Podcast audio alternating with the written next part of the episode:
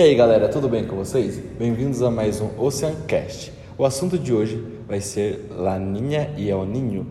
E para isso eu trouxe duas amigas para debater o assunto comigo: a Maria Eugênia. Oi, pessoal! E a Ana Lígia. E aí, galera?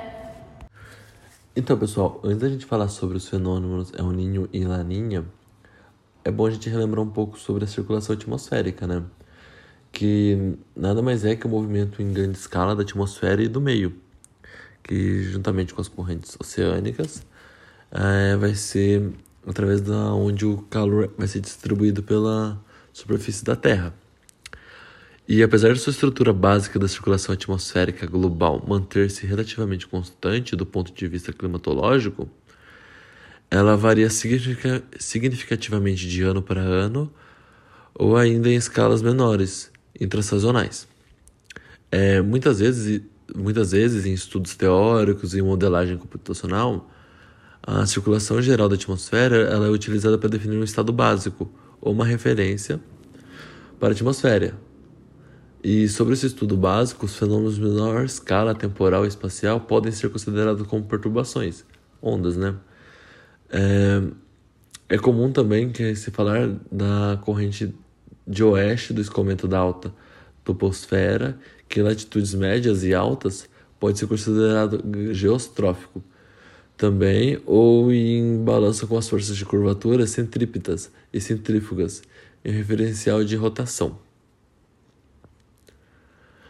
A circulação geral de larga escala do ar na troposfera é originada por aquecimento desigual da superfície do solo, e as diferenças de temperatura dos polos do Equador, da Terra e do mar vão originar movimentos do ar que são muito importantes no tempo meteorológico.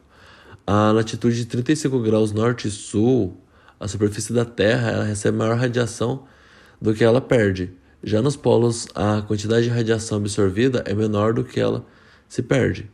E se o calor não fosse transportado do Equador para os polos, o Equador se tornava mais cada vez mais quente e do mesmo modo se o frio não fosse transportado dos polos do Equador para do dos polos do Equador para os polos, eles se tornavam mais frios. E a atmosfera ela é um grande agente de transporte de calor. E a seguir está o oceano, né? Que transporta grande parte do calor terrestre também. Entre as mais importantes células de circulação global encontra-se a célula de Hadley, que é uma circulação do plano vertical meridional, que está entre sul e norte, e a célula de Walker, que ela é a circulação do plano vertical zonal, que está entre oeste e leste. É, essas células elas circulam de circulação podem ser observadas no campos médios anuais e suas posições médias determinadas a partir das medidas temporais de longos períodos. A célula de Hadley é, ela se origina pelo transporte de calor desde as zonas equatoriais até as latitudes médias, onde a quantidade de radiação solar incidente é normalmente muito menor. E ela se estende desde o Equador até as latitudes proximais de 30 graus em ambos os hemisférios. É, esse calor que é transportado em movimento celular, com o ar ascendendo de convecção é, nas regiões equatoriais, deslocando-se às latitudes superiores pelas camadas atmosféricas mais altas. A subida do ar quente no Equador está acompanhada pela formação frequente de tempestades convectivas na chamada zona de convergência intertropical. Já a circulação de Walker, ela também é conhecida como sala de Walker e é um modelo conceitual do fluxo de ar nos trópicos de baixa atmosfera, que é a troposfera que, de acordo com este modelo, as parcelas do ar seguem circulação é, fechada nas zonas direções zonal e vertical, e essa circulação, que é mais ou menos consistente com as observações, é causada por diferentes na distribuição do calor entre o oceano e a Terra. É, além dos movimentos nas direções zonal e vertical, a atmosfera tropical também tem movimentos consideráveis na direção meridional como parte, por exemplo, da célula de Hadley. Né? E então os efeitos oceânicos que nas circulações de Walker das bacias tropicais do Índico, Pacífico e Atlântico resultam em ventos de superfície de oeste no verão, do norte e na primeira bacia e ventos de leste na segunda e terceira bacias.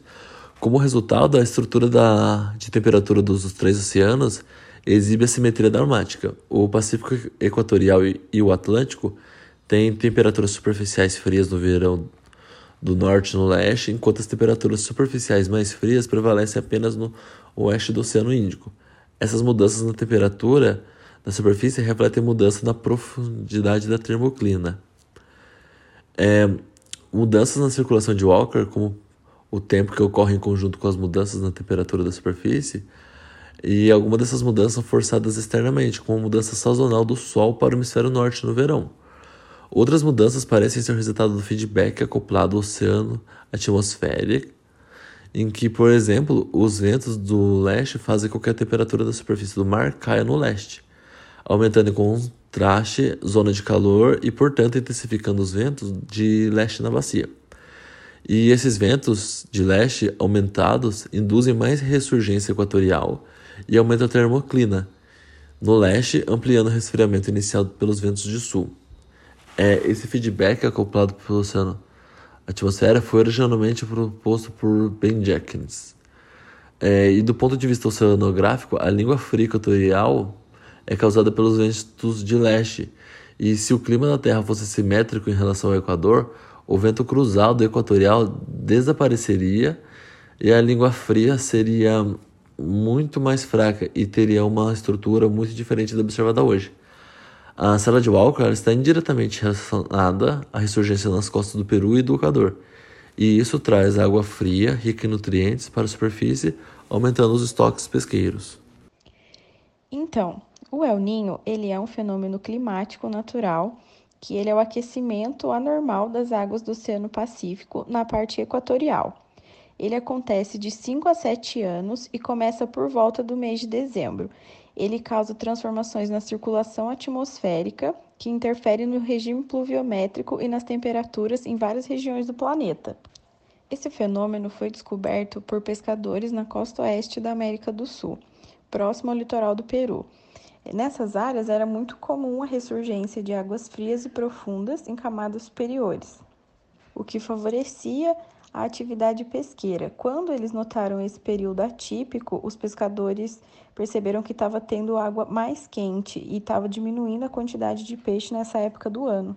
Essa variação normalmente se dá no intervalo de 2 a 3 graus e meio, levando em consideração que ela tem que ser constante ou seja, por um, por um tempo ela tem que acontecer para ser considerado o fenômeno. O El Ninho acontece de forma cíclica, mas é bem difícil prever a periodicidade. Sabe-se que ele acontece a cada 5 ou 7 anos e normalmente dura de um ano a um ano e meio, mas nunca dá para saber quando vai acontecer. A gente só descobre quando ele já está acontecendo devido a essa constância do aquecimento da água ele está diretamente associado aos ventos alísios, que são ventos que sopram em direção ao Equador no sentido leste-oeste.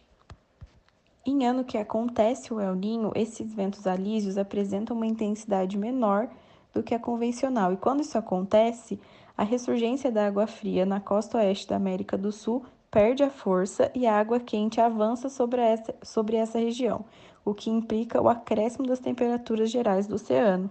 Esse aumento da temperatura das águas também implica na, na mudança de pressão atmosférica na camada da superfície do oceano, o que transforma o padrão de circulação das células convectivas.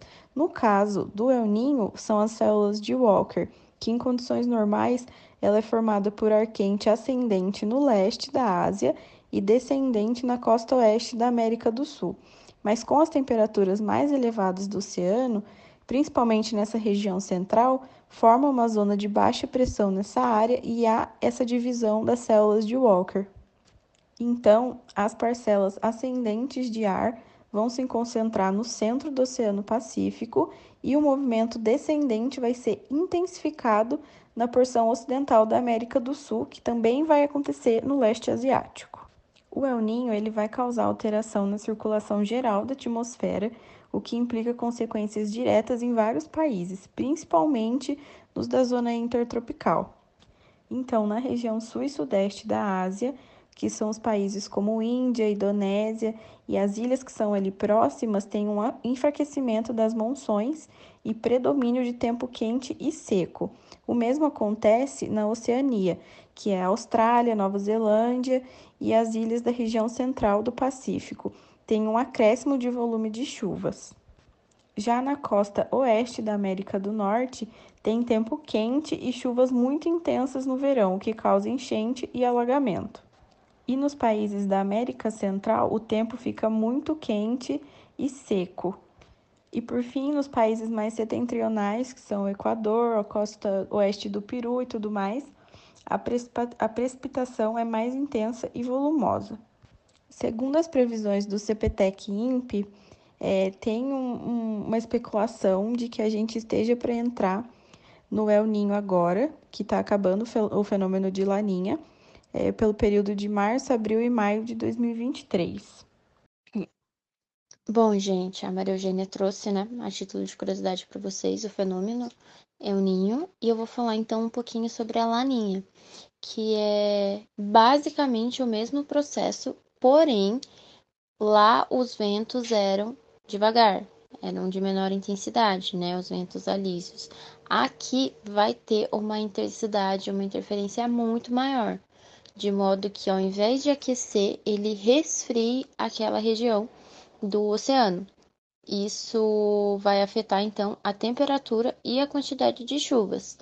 Tanto que, se a gente for comparar em questão de região, no norte e no nordeste vai ter o aumento das chuvas, o que pode ocasionar cheias, enchentes da, da região.